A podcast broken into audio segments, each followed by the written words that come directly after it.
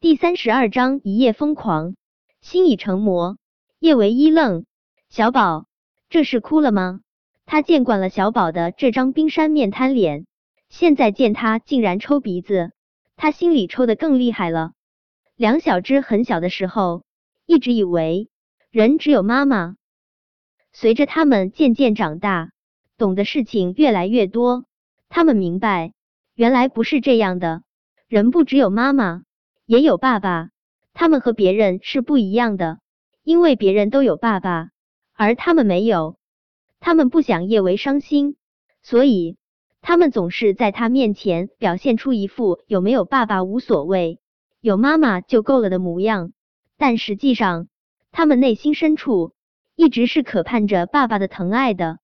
叶维也希望梁小芷能够有一个完整的家，可是。他真的无法对韩景生出任何旖旎的心思。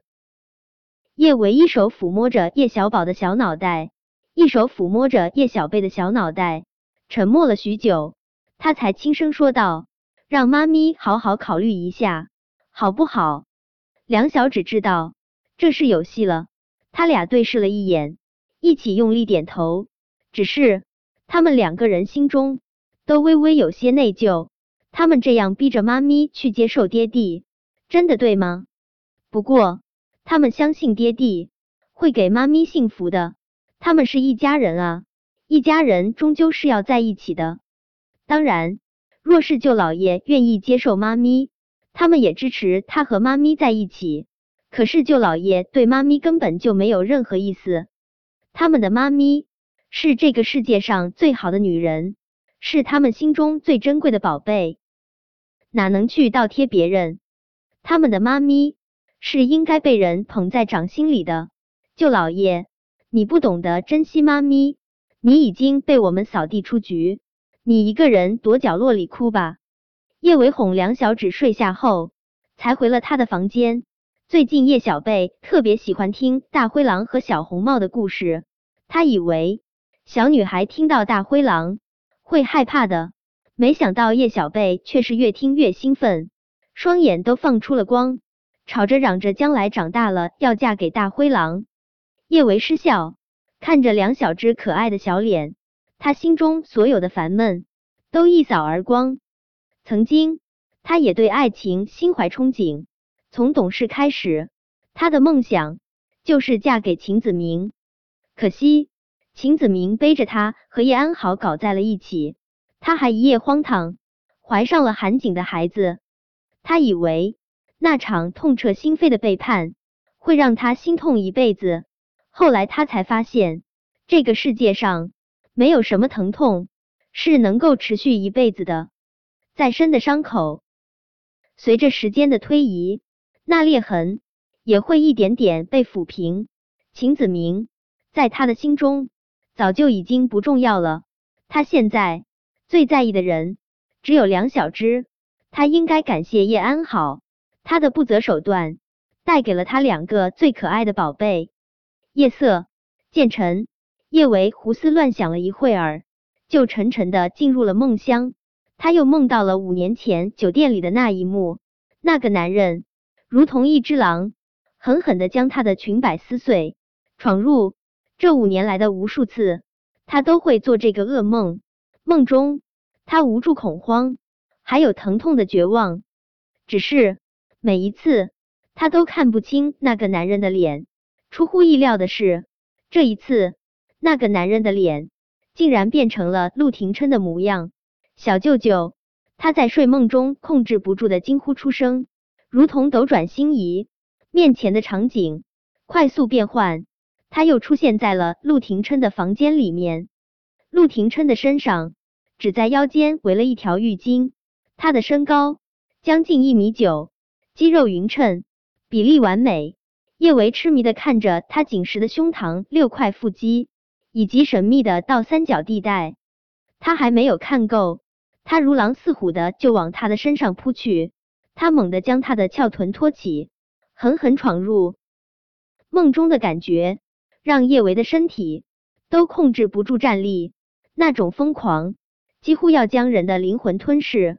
叶维猛地从睡梦中惊醒，他仓皇的擦去额头的冷汗，疯了，真的疯了。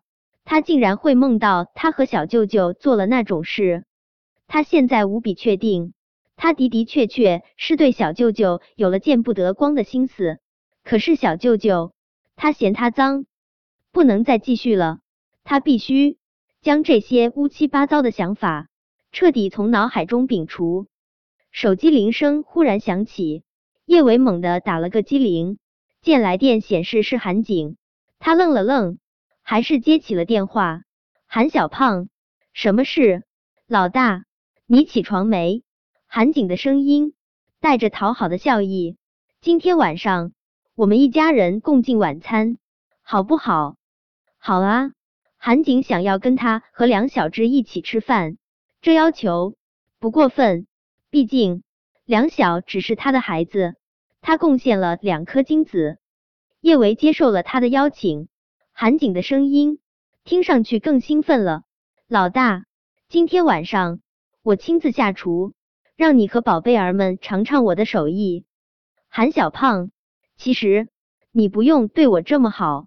叶维沉默了片刻，轻声对着韩景说道：“他对他那么卑微，那么小心翼翼，让他不由得想起当初他全心全意喜欢着秦子明的时候，也是卑微到了尘埃里。